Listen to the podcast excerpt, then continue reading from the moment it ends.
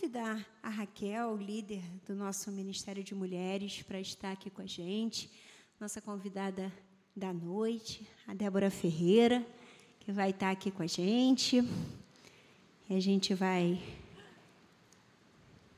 começar aqui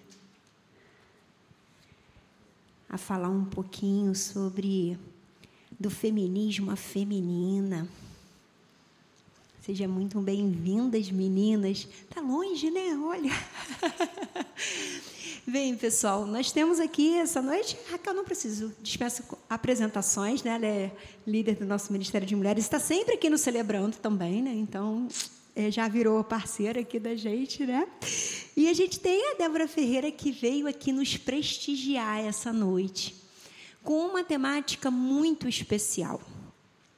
E essa temática foi fruto de um, um livro que ela escreveu, mas ela vai daqui a pouco contar para vocês sobre ele.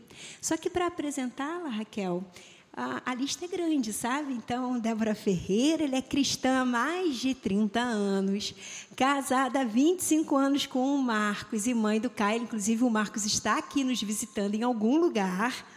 Ela é atuante em múltiplos de ministérios desde a adolescência, mentora de líderes, escritora, professora, doutora pela UFRJ, mestre pela PUC do Rio, especialista em família e independência química, Raquel. Olha só que especialidade maravilhosa. E experiência como gestora de serviços e equipes há mais de 20 anos, inclusive de faculdades, e atualmente atua na direção acadêmica do Seminário Teológico Carisma Rio, vinculado à Igreja Lagoinha, Niterói. Vamos aplaudir o que o Senhor tem feito na vida da Débora, por favor. Seja muito bem-vinda, Débora. E a gente começa a noite, então, né, com esse presente de ter você aqui com a gente, te perguntando. Mas, lógico, primeiro eu vou mostrar o livro, né, que é para você, para todo mundo poder ver e ter oportunidade de conhecer a sua obra. E livro é igual filho, né? Quando a gente escreve, a gente trata igual filho, não é verdade? Olha, 20 anos juntos, agora casados. Aí você vai te pensar assim: uau, 20 anos juntos, só agora que ela casou com 30 anos, sendo cristã. Não se engane no nome do livro. Diz do feminismo ao feminino. Esse já é meu, eu ganhei, tá de com a dedicatória. Depois, lá no final, ela vai ter alguns livros lá e vai poder dedicar o seu se você quiser. Conta um pouquinho para gente, Débora, como é que surgiu a ideia de escrever o seu livro e como foi ressignificar a sua história, né? Boa noite, queridos. Que alegria poder estar aqui, agradecer o convite né, da Roberta, essa oportunidade dessa igreja linda com esse trabalho incrível às quintas-feiras, esse culto focado em saúde emocional, nesse debate há um mês sobre sexualidade, um tema que poucas igrejas se abrem para discutir. São temas que perpassam a nossa humanidade. Né? Eu costumo dizer que quando eu estou dando aula para os meus alunos, não tem anjo aqui, a gente é gente. Então, essas questões, a nossa espiritualidade não, não nega a nossa humanidade. Então, estar numa igreja que tem esse olhar é, e a oportunidade de problematizar temas que nos atravessam como gente, mesmo sendo cristãos, é um, uma alegria e um privilégio. Então, como que surgiu essa história? Né? Na verdade, embora eu tenha uma caminhada acadêmica é, de envolvimento no ambiente universitário, o mestrado, é, doutorado, fui professora universitária, coordenadora de algumas faculdades. É, eu nunca tive desejo de escrever um livro, né, com nenhum tema de pesquisa. Curioso, eu era do, do área acadêmica, mas não tinha esse desejo. Mas é, são as surpresas que a gente vive na vida, né? A partir de 2015, 2016, no momento em que eu, na igreja onde eu sou vinculada, a Igreja Lagoa Niterói, é, tinha um seminário que eu coordeno há alguns anos, mas o Senhor me dirigiu a fazer esse seminário. Eu já tinha feito um seminário na década de 90, mas conhecimento ainda mais sobre a palavra nunca é né, demais, é sempre importante. A Bíblia fala: conheçamos e prossigamos em conhecer o Senhor, porque tem muito mais dele, amém? E nesse seminário, na aula de casamento e família, mesmo eu tendo formação em, em, especialização em família, em terapia familiar, tendo atuado com dependência química e família há muitos anos, o fato da gente às vezes ter conhecimento sobre algo não quer dizer que a gente tenha revelação sobre aquilo. que a gente tenha o um entendimento adequado como cristão. Então, eu conheci algumas coisas sobre família, sim, os versículos sobre a mulher, o homem, o casamento, já tinha pregado sobre isso, mas eu não tinha tido uma revelação como chegou para mim a partir de 2015. Nesse seminário, eu fui desconstruída pelo Senhor. Né? Não foi um seminário, eu costumo dizer que foi uma pegadinha do Senhor. Me levou para ali para falar: senta aqui, querida, que você vai precisar rever algumas coisas. Então, o Senhor me colocou assim. É, em confronto com uma realidade. Na aula de casamento e família, a professora abriu o, o texto de Efésios 5, 22 em diante, né? sobre maridos, esposas, sejam submissas. E eu me armei e já estufei o peito, levantei o nariz e falei: lá vem. Agora é uma mulher que vai me ensinar como né, me submeter à exploração masculina, porque eu era, né, a minha, a minha formação ela era muito militante. Assim, eu fui presidente do diretório acadêmico da Universidade Federal Fluminense na década de 90, meu curso na área de ciências sociais aplicadas. Então, assim, eu sempre fui muito cristã desde os 14 anos. Minha primeira igreja batista de Alcântara, PIB de Alcântara. Então, é uma alegria também estar falando numa igreja batista. Mas eu fui me secularizando, como muitas pessoas se secularizam e não se dão conta fui assumindo algumas teorias do ambiente acadêmico, a sociologia, a filosofia. Né? A ciência ela tem o seu lugar, é importante. Deus deu ciência aos homens, cremos nisso, né? mas se a gente não tiver cuidado, ela nos rouba a fé. Ela, nos, ela, ela começa a colocar para a gente é, uma tendência a relativizar o que, é, o que são absolutos da palavra. E eu não me dei conta disso, que eu entrei nesse caminho. Então eu era muito feminista, não feminista militante. Por isso que no meu livro o feminista está entre aspas, antes que alguma feminista do movimento me pegue, ok?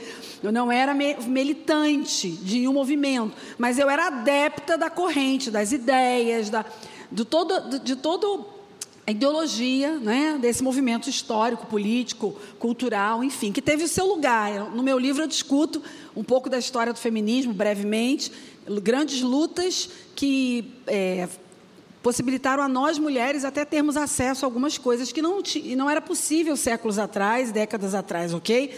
Não estou aqui jogando, né, é, é, é, negando os avanços. Estou apenas dizendo que a forma como eu interagi ela afetou a minha identidade como cristã, como mulher, como esposa durante muitos anos. E eu não me dei conta. Na aula de casamento e família, quando a professora começou a falar que a mulher precisa que o homem decodifique amor sendo honrado.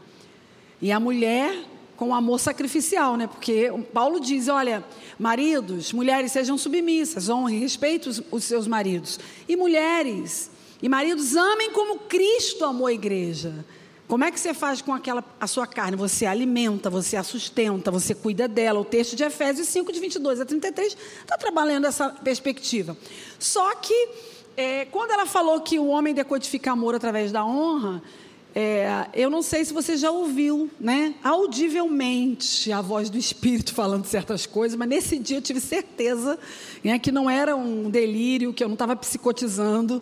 Eu falei, gente, veio uma voz muito forte no meu espírito. Débora, você nunca honrou esse marido. Falei, como não? Não falei, pensei, né? Na aula, a professora falando de honrar o marido. Eu falei, eu cuidei da mãe dele alcoólatra antes dela falecer. Eu internei num centro de recuperação que eu coordenava. Eu fiz, né, jogando na cara de Deus todos os meus as minhas benfeitorias pela família dele. Cuidei do irmão dele. O menino veio morar na minha casa, depois foi estudar, fez, fez é, é, curso, se formou, arrumou uma namorada. Ou seja, não entendi. E aí o senhor falou: é, abre a sua carteira, né? E aí eu falei, Senhor, eu não tenho dinheiro. O Senhor me mandou sair da faculdade, do trabalho, ficar em casa, né? Foi uma direção que Deus me deu, porque eu estava no auge da minha carreira, no doutorado, e eu ia ganhar cinco vezes mais numa, numa promoção na universidade. E Deus mandou eu pedir demissão. Essas coisas que acontecem, né? Sacrificar o Isaac, né? E às vezes eu era casada com a carreira, eu não sabia, daí eu pedi o quê? A carreira vai ficar em casa, vai ter um tempo de reconstrução. E, na verdade, eu estava nesse tempo e eu abri a carteira e ele falou: vê a sua identidade. Eu olhei que estava lá, Débora de Souza Silva. E aí ele falou: cadê o Ferreira? Aí eu falei: então, Deus, eu não tive tempo. Porque, assim, dá muito trabalho esse negócio de tirar documento, pagar taxa, né? E aí, o senhor falou, realmente, você não teve em tempo, não. Porque agora, em dezembro, vocês vão fazer 20 anos de casado. Só passaram, só se passaram 20 anos. E aí, eu fiquei pensativa e fui para casa incomodada. Eu não sei como é que o Espírito Santo fala com você, mas a natureza, né, os céus manifestam a glória de Deus, o Salmo diz isso. Cada um fala com o papai de uma forma, mas eu tomando banho, lavando louça, eu brinco que é porque eu acho que eu estou mais limpa. Aí eu fico, eu fico, a sujeira vai embora, eu escuto Deus. Eu tomando banho, pensando na aula, constrangida diante de Deus, com aquela questão, e aí o Senhor falou assim: sabe o que, que aconteceu? Vocês vão fazer 20 anos, né? de casados. Só que, na verdade, você está junto, você não está casado. Porque é possível estar tá junto e não estar tá casado. Você está casada, oh, você está você tá casada com o seu projeto de casamento e não com o meu. E a partir de agora eu vou te ensinar o que é casamento. Não com o que você aprendeu aí fora, mas com a minha palavra. E aí foi o momento de Deus começar a me mudar, me posicionar, em aprender a ser submissa, a perguntar ao meu marido se podia. Amor, a igreja do Recreio me convidou, eu posso ir? Não tinha isso antes. Eu avisava, estou indo. Não tinha isso, porque eu era independente demais, eu era casada comigo, o meu marido era um detalhe. Eu tratava ele como um detalhe. E não percebia isso, que isso era desonra. Isso não era ser esposa biblicamente. E aí, queridos, o que, que aconteceu? Eu sei que eu estou me estendendo, me empolgo, né? Porque quando é uma, algo que nos atravessa, né?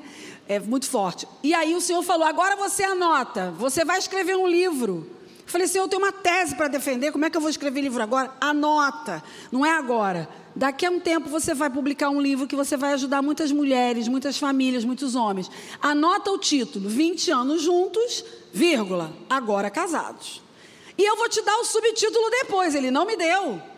E passaram alguns anos, isso foi 2016. Eu só publiquei em 2021, quando fizemos bodas de prata.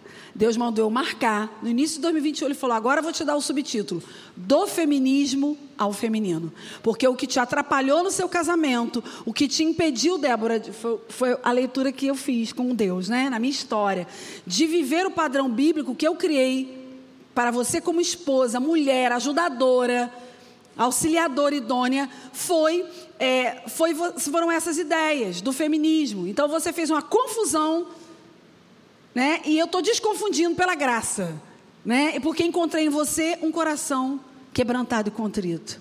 E aí o Senhor transformou e começou. E aí ele falou: Você vai publicar agora, em dezembro. E vai ser no dia 8 de dezembro. Eu não tinha um real, não sabia como que publicava, não sabia como que ia ser, o Senhor fez.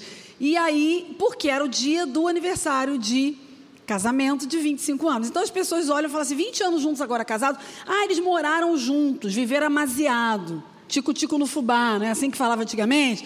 Né? Eles moraram. E aí eles, eh, aí eles formalizaram a união. Não, eu estava com aliança, cartório, tudo bonitinho diante dos homens de Deus, mas em termos é, de posicionamento no relacionamento, eu não estava no padrão original bíblico. Existe um padrão, irmãos. Deus, quando criou o homem e criou a mulher, ele criou com um padrão. Só que a nossa identidade está sendo roubada, porque a identidade está. É, vão dizendo para a gente, são tantas vozes. Você é o que você quer ser, você está com vontade de ser um negócio de manhã, de tarde ser outro. Está muito confuso esse mundo.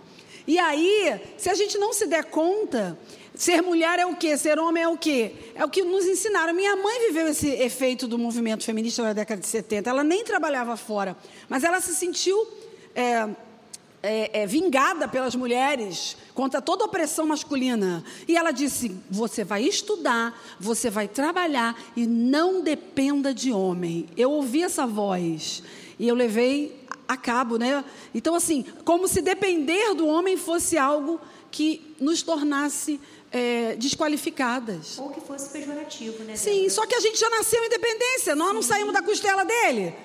Como é que pode? Deus, enfim. E é né? é curioso, Débora, porque dentro dessa visão, Raquel, muitas mulheres elas têm dificuldade à submissão, porque elas linkam a submissão a um, um vínculo de escravidão. Sim. E não tem nada a ver uma coisa com a outra. Não. Eu digo para as mulheres que estão aqui essa noite, as que estão nos assistindo online, que eu tenho uma frase muito própria para submissão. Eu digo que você tem o direito de decidir sozinha. Sim. Mas no momento em que você é submissa, você decide, você escolhe decidir em dupla. Sim.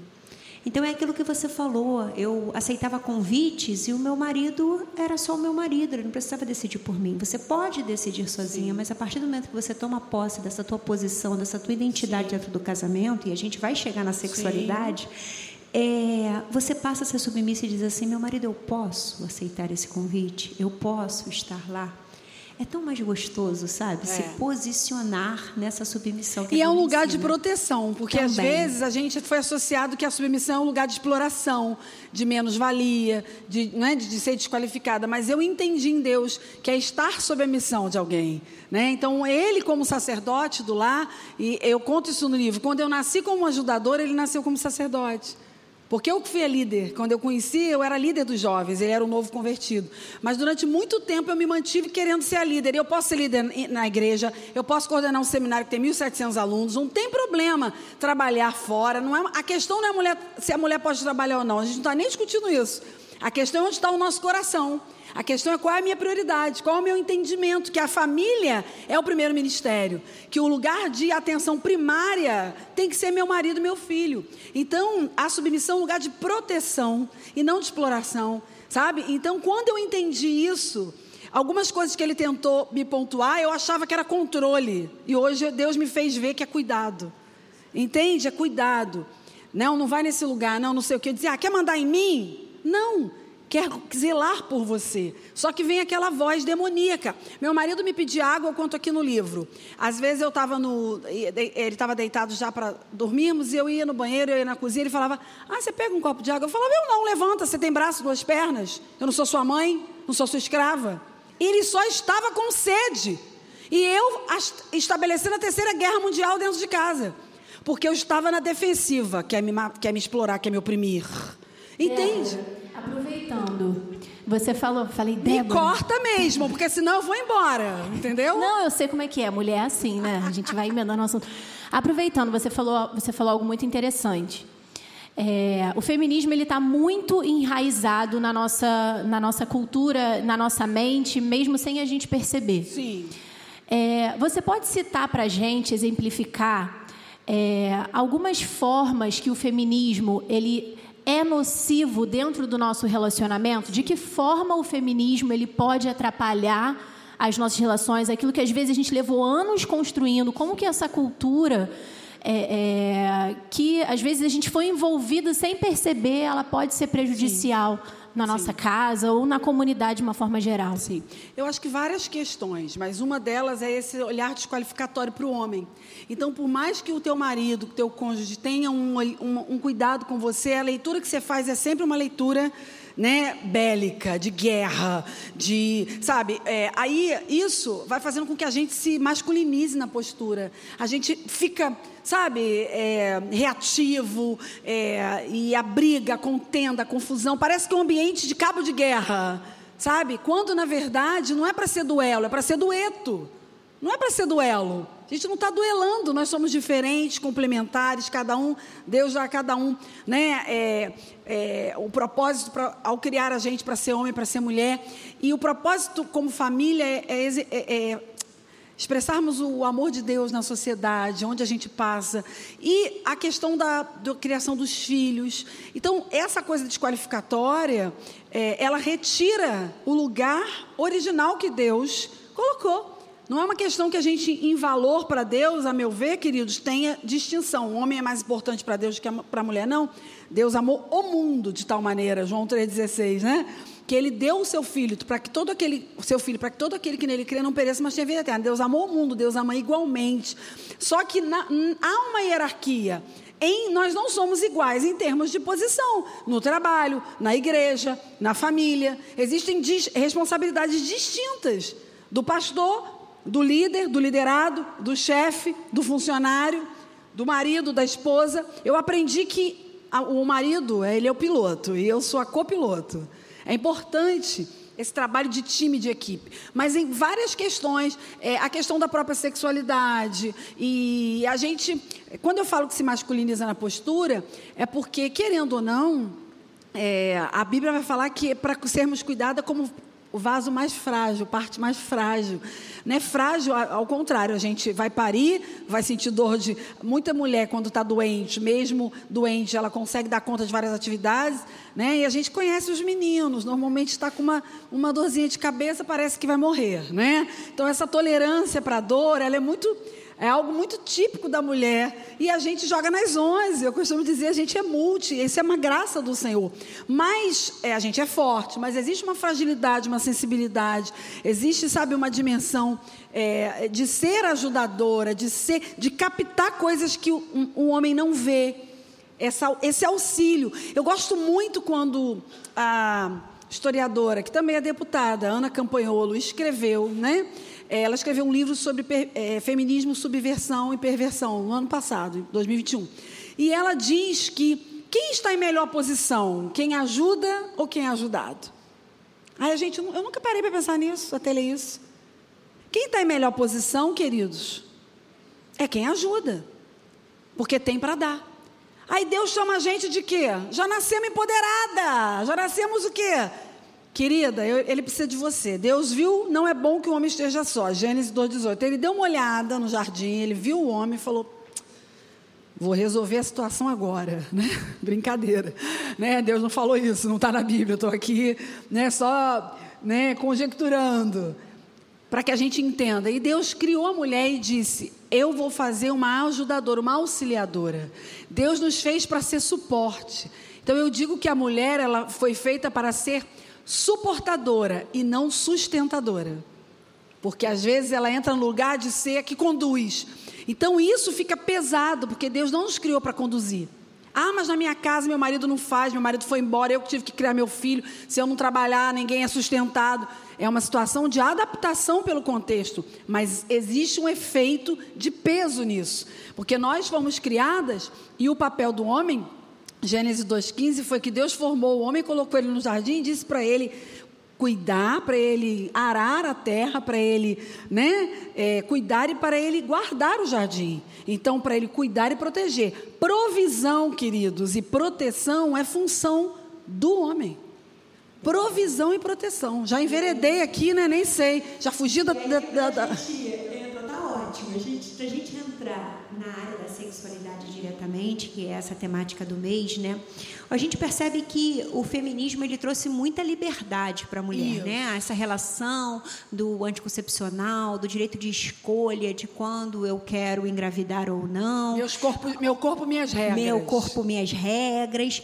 Mas também uma questão de identidade, né? Onde algumas mulheres se fragilizam diante de tanta liberdade de escolha Isso. e acabam se submetendo a relacionamentos mega vazios, Isso. porque elas precisam ter algum tipo de controle, porque elas querem ter o poder de sedução, elas querem dominar, Sim. né? E acabam se relacionando de forma indevida, completamente contrária do que a Bíblia nos Sim. ensina, a, a, simplesmente porque ela produz desejo em alguém, Isso. porque ela tem uma questão com a sua própria identidade, então ela não sabe se valorizar, não sabe se Sim. posicionar.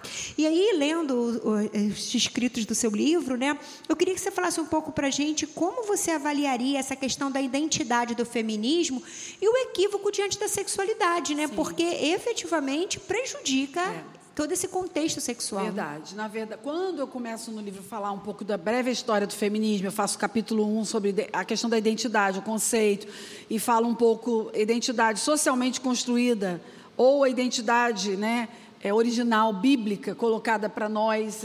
A gente vai assumir falas que homens criaram ou a gente vai assumir a nossa posição né, em Deus, quem Deus nos criou para ser. Está na Bíblia, a Bíblia está lá. Mas eu também falo da breve história do feminismo, dizendo do legado. Sim, com o primeiro momento, é, final do século né, XIX, é, é, início do século, final do século XVIII, século XIX, as lutas feministas vieram para afirmar o direito ao voto, o, o direito como cidadã, então o sufrágio universal, algumas bandeiras que foram importantes, a questão do trabalho. Né? Algumas décadas atrás era impensável uma mulher trabalhar, ela tinha que ter autorização do marido para trabalhar fora. Então era como se fosse uma coisa, é dono da gente. Então tem isso, as suas contribuições, ok? Mas entra na década de 70 e 80, ladeira abaixo. E agora, nos anos de 2010 para cá, o que, que a gente está vivendo? Um foco na questão da do, do, corpo, da sexualidade, de que você. É, eu até falo quando estou dando aula, às vezes, para os meus, meus alunos, eu falo, meus, meu corpo, minhas regras. Você é cristã? Meu corpo, a Bíblia diz, templo do Espírito Santo. Não meu corpo e minhas regras. Entende? Habita em mim o Espírito de Deus. Habita em você, nas mulheres, nos homens. Então eu não posso macular aquilo que Deus santificou.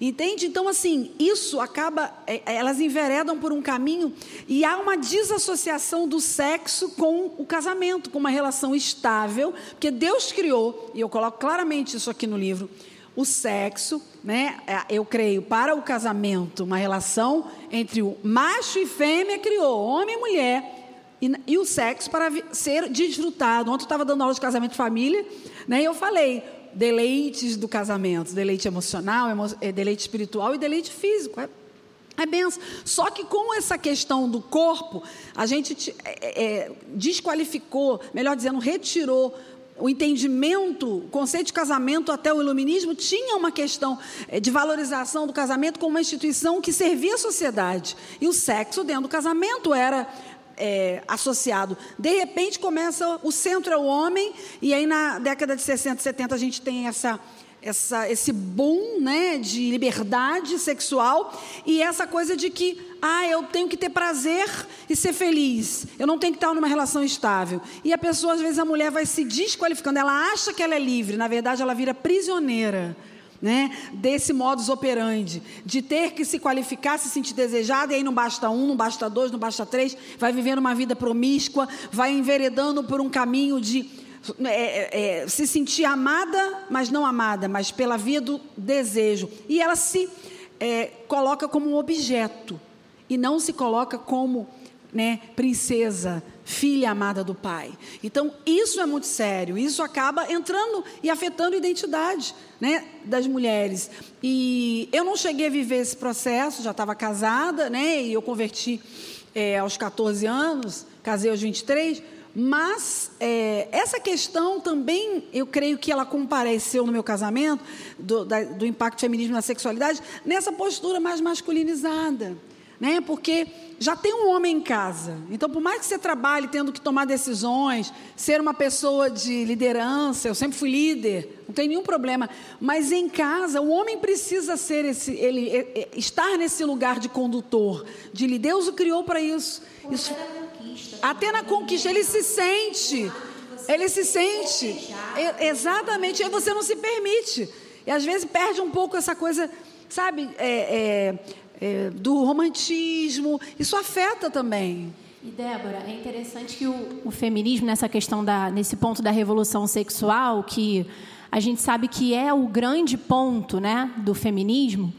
É, as mulheres elas viam no homem essa liberdade, né? Ah, mas eu vejo que o homem ele pode fazer o que ele quiser, né? Então o homem ele era casado, mas ele tinha as suas amantes e é, é, isso não era tido como algo necessariamente ruim. Então a mulher ela via essa liberdade como uma vantagem, Sim. quando na verdade isso é uma cilada. É um engano. Do Exatamente, inferno. isso é um engano de fato. Então, é, na verdade são eu, eu, percebo muitos prejuízos, né, que a revolução sexual trouxe. Essa, essa própria questão questão da confusão a respeito de quem eu sou, né, que é hoje uma das maiores bandeiras do feminismo, né, que na verdade hoje em dia o que existe não é que você é mulher e você é homem e isso é bom ou ruim. Não, hoje em dia a questão é, você pode ser o que você quiser, você não precisa ter um gênero, né? Você não precisa dizer que você é mulher ou que você é homem, você pode ser o que você quiser.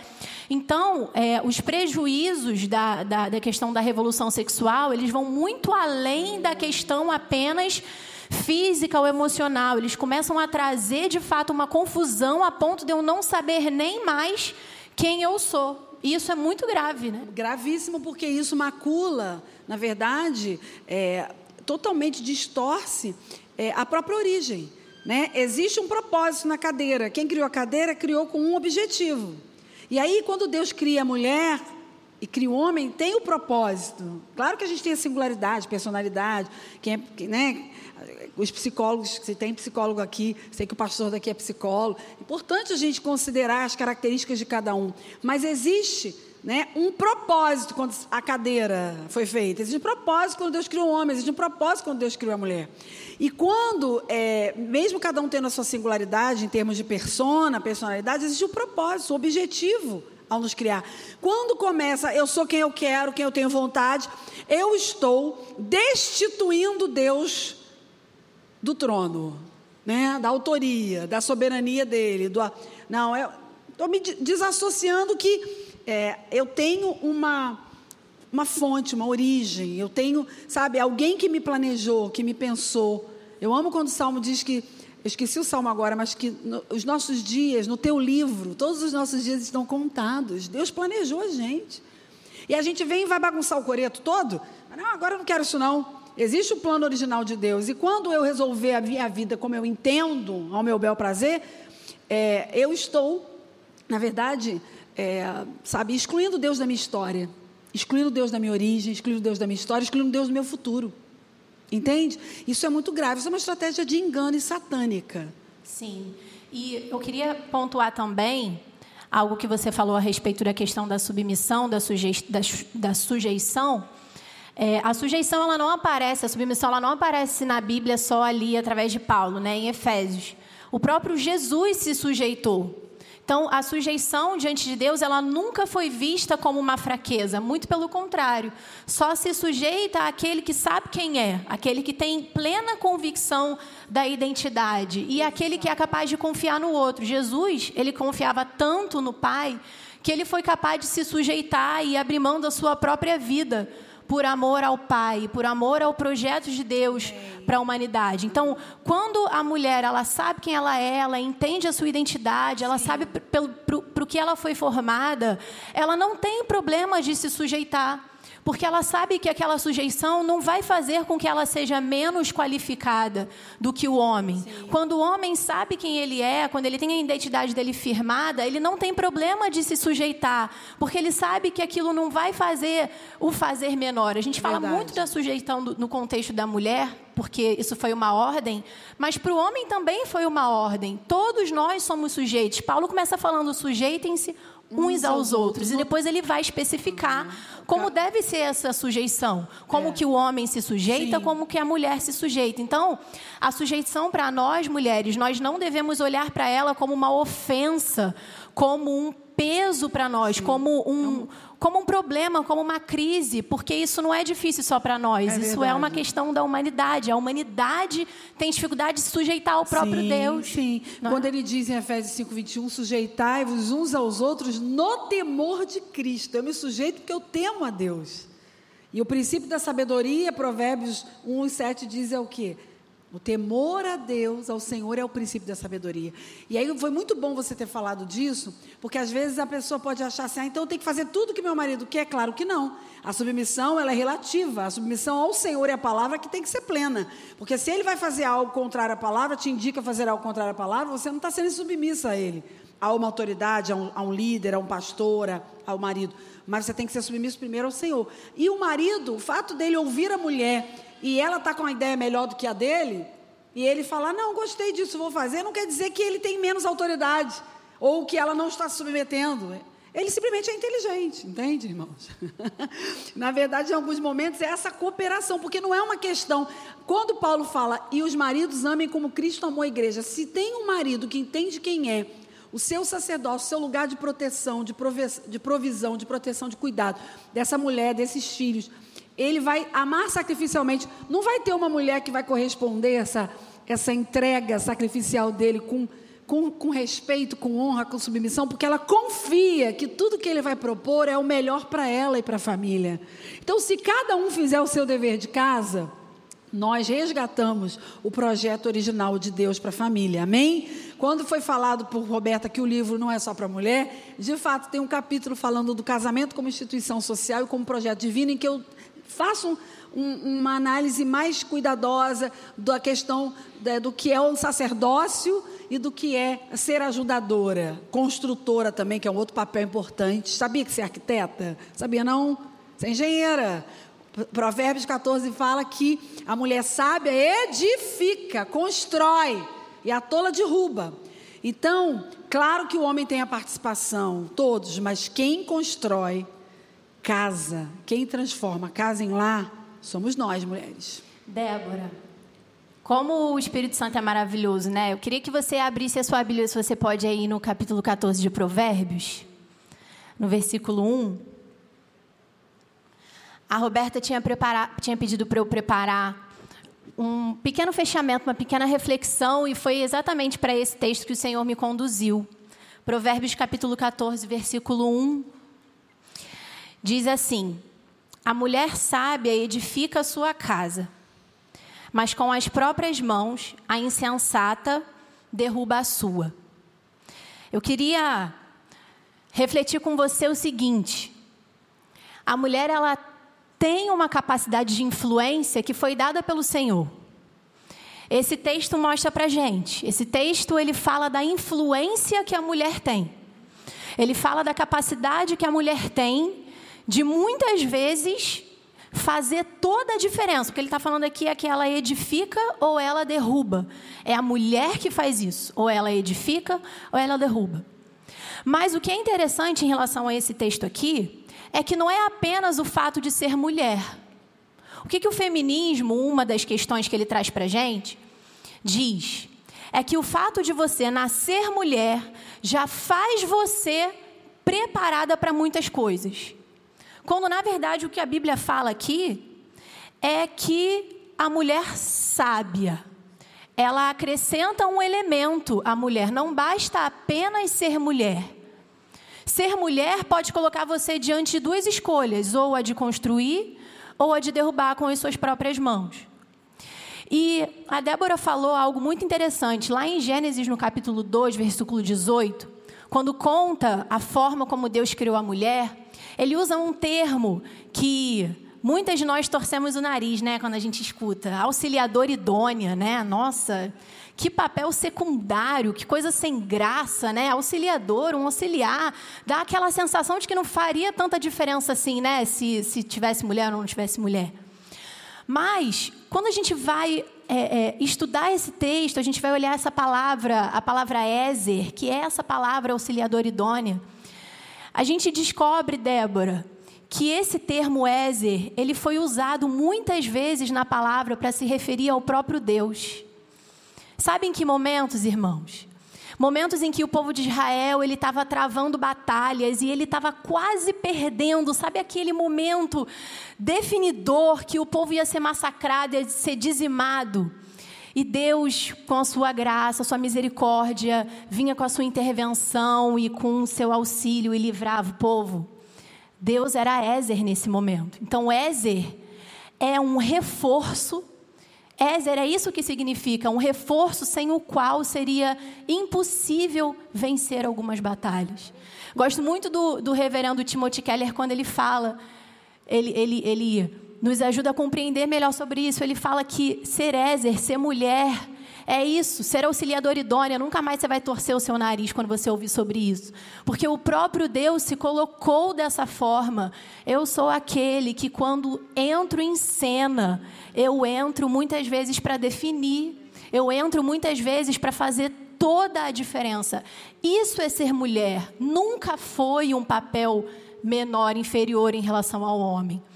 Mas é interessante pensar, ainda nesse texto aqui de Provérbios, capítulo 14, que a sabedoria é o elemento que faz a diferença na vida da mulher. Não é apenas o fato de nós sermos envolventes e inteligentes, porque a mulher ela tem essa capacidade, a nossa, a nossa alma ela é abrangente, né? A gente tem de fato uma influência é, é, às vezes, quando você chega num lugar que foi cuidado por uma mulher, preparado por uma mulher, você fala: alguma mulher passou, não é? Alguma mulher fez alguma coisa aqui, porque a mulher ela tem essa capacidade, essa alma envolvente, abrangente, esse cuidado, esse detalhe é de fato da mulher. Mas, meus irmãos, quando a gente fala de sabedoria, quando a gente pensa em sabedoria, que aí é um outro elemento que o feminismo tenta é, é, é penetrar na nossa mente é que essa é uma sabedoria que ela pode ser adquirida a partir de posições, a partir de funções. Então, nós mulheres passamos a nos classificar a partir do nosso rendimento. Então, se eu tenho, se eu ganho muito dinheiro com meu trabalho secular, eu estou edificando a minha casa. Se eu abro mão do meu trabalho secular só para cuidar da minha casa, olha como eu sou sábia e incrível e crente e estou edificando a minha casa. Quando olha o que diz Provérbios capítulo 2, volta aí um pouquinho a sua Bíblia. Provérbios capítulo 2, versículo 6. Provérbios capítulo 2, versículo 6 diz o seguinte: Pois o Senhor é quem dá a sabedoria. De sua boca procedem o conhecimento e o discernimento. Enquanto o feminismo, ele diz para nós que nós seremos reconhecidas e bem-sucedidas a partir das posições e dos reconhecimentos que nós precisamos receber enquanto mulheres, como se a nossa inteligência, a nossa capacidade estivesse associada a isso, que a palavra diz é que é o Senhor quem dá a sabedoria. Então, quando o texto de Provérbios 14 diz que a mulher sábia edifica, não é uma sabedoria associada às tarefas que essa mulher executa. Não é o fato dessa mulher não deixar a louça acumular na pia. Não é o fato dessa mulher ter muitos diplomas que a qualificam. É o Senhor quem dá essa sabedoria. E minhas irmãs, sabe quando nós vamos ter acesso a isso? A essa sabedoria que nos faz engenheiras? Eu falei exatamente isso aqui. a mulherada que estava aqui no sábado, no nosso culto de mulheres, me ouviu falar sobre isso. Né? Que isso. Nós, não sei se você sabe, mas você é uma engenheira. Você é uma edificadora. Não importa se você aqui tem uma outra função. O Senhor, quando Ele olha para você, Ele te vê como uma edificadora. Você tem essa responsabilidade no mundo espiritual, de ser uma engenheira. Mas todo, toda a fonte desse conhecimento não está, minhas irmãs, por incrível que pareça, em nada daquilo que a gente pode conquistar. Por mais que isso nos faça felizes, por mais que isso nos traga a sensação de valor, a sabedoria que nos faz construir, edificar a nossa casa. E entenda o seguinte, irmã: edificar a casa não significa não edificar a sociedade, porque a base de uma sociedade forte é a casa. Uma sociedade forte, ela é forte a partir de famílias fortes. Então, quando o Senhor nos posiciona como edificadoras da nossa casa, Ele está nos posicionando como edificadoras da sociedade. Então, nós, mulheres, não precisamos, apesar de ser muito bom, né? nós temos acesso a tudo isso, isso não nos faz mais edificadoras. Nós já fomos feitas edificadoras pelo nosso Senhor. Então, nós não precisamos de bandeira nenhuma, de ideologia nenhuma que fortaleça a nossa identidade. Porque nós já sabemos quem nós somos. E a fonte dessa sabedoria, o conhecimento que nós precisamos para exercermos o nosso papel de edificadoras da sociedade, porque é isso que a mulher é, está no Senhor, está no nosso Deus. Quando nós entendemos a mensagem do Evangelho, a mensagem da cruz, quando nós entendemos que Jesus veio, entregou a sua vida por nós, nós recebemos essa salvação, nós entendemos quem Cristo foi. Nós entendemos o tamanho do nosso pecado e o tamanho da santidade do nosso Deus e o que Ele fez por nós, nos dando acesso à vida. Nós sujeitamos o nosso coração. Então, nós mulheres só seremos capazes de nos sujeitar a qualquer figura de autoridade que estiver sobre nós a partir do momento que nós aprendermos a nos sujeitar ao nosso Deus. Então, minhas irmãs, quando nós conhecemos a Cristo, o Espírito Santo habita em nós, ele é o nosso auxiliador. É muito difícil, nós carregamos marcas, sim, por conta de toda a opressão. Existem mulheres que ainda são oprimidas, é só você ligar a sua televisão que você vê isso. Culturas em que a mulher ela não tem voz, a mulher ela continua não sendo contada. Isso é real, isso não foi algo que ficou lá atrás, na época de Jesus. As mulheres estão sofrendo. Mulheres estão perdendo a sua vida, mulheres estão morrendo por conta dessa cultura opressora que existe. Mas, minhas irmãs, quando nós temos um encontro com Jesus, nós aprendemos que a sujeição, ela é uma bênção na vida da mulher. Satanás, ele não quer que a gente entenda isso, porque a partir do momento em que a gente entende que a sujeição, ela é uma bênção, nós somos livres.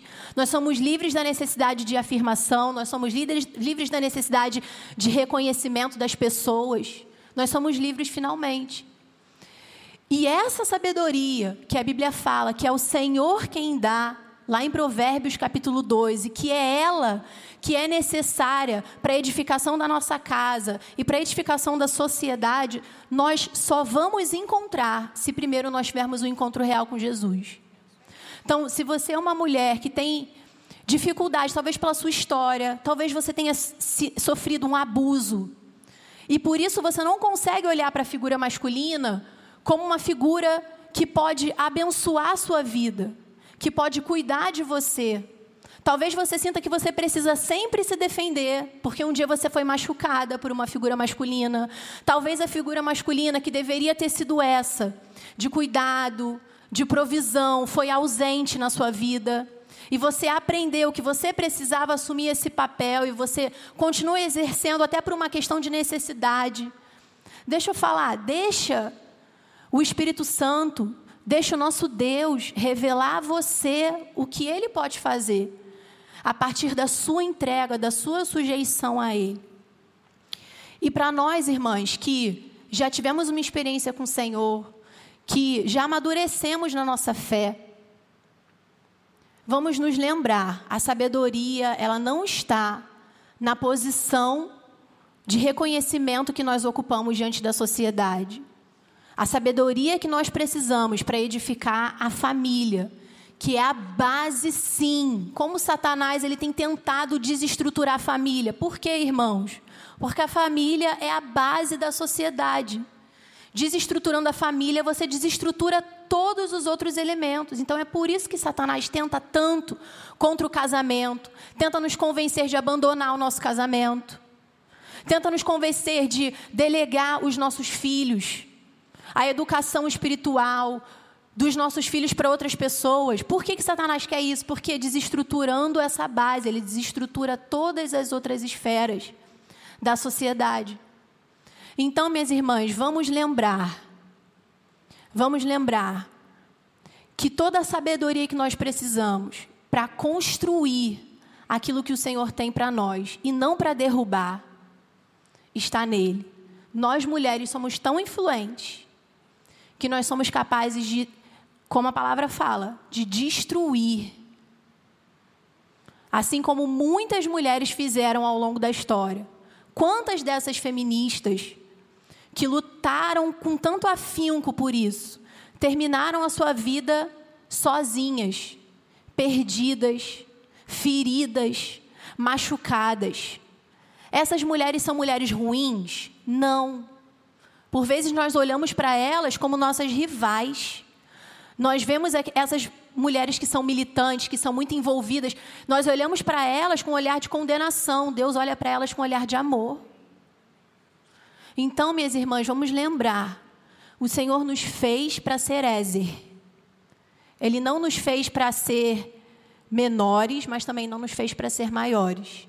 O Senhor deu a você, mulher, uma influência especial, porque você é uma edificadora da sociedade, a começar pela sua casa. Não necessariamente como mãe apenas, como esposa apenas, mas qual é a função que hoje você ocupa na sua casa?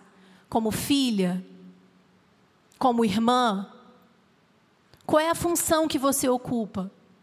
Você já pode, desde já, exercer essa influência dentro da sua casa, para com sabedoria construir uma família que honre a Deus e, consequentemente, que vai ter impacto, consequências na sociedade. Amém, Roberta? Amém. E se você nessa noite assim se sentiu abastecida pelo cuidado do Pai, seja pela fala da Débora que veio aqui nos presentear com a sua presença, seja pela fala da Raquel que nos abençoa com a palavra do Pai, eu vou te convidar a aplaudir o Senhor pela vida delas, porque foi um presente para nós. E pessoal, para a gente fechar nossa noite, eu preciso te dizer que tá tudo linkado. Se você começou a assistir lá na primeira quinta-feira, quando foram falados sobre os relacionamentos adúlteros, e a banda pode ir subindo, e aí nos relacionamentos adúlteros falamos sobre infidelidade, sobre a dificuldade de confiar, e que dentro do casamento a gente é muito infiel, não apenas pelo adultério no sexo, como ensina a psicologia, mas porque a gente não se declara, a gente não se revela ao outro, a gente não é capaz de confiar ao outro. E aí a gente passa a ter uma sexualidade disfuncional, como foi dita pelo pastor Vander na semana passada, falando de tantas searas de nossa vida que caminham pela disfuncionalidade. E agora vem a Débora falando do feminismo feminina e ela vem linkando isso, completando com a fala da Raquel, onde elas falam de submissão e a gente não consegue se submeter ao marido se a gente não confia nele, se a gente tem campos de reserva com os nossos maridos. Ah, o meu marido não pode saber quanto eu tenho no banco, eu não posso saber quanto meu marido tem no banco, eu não posso ter uma relação real com ele de entrega verdadeira, porque eu tenho sempre uma coisa na reserva.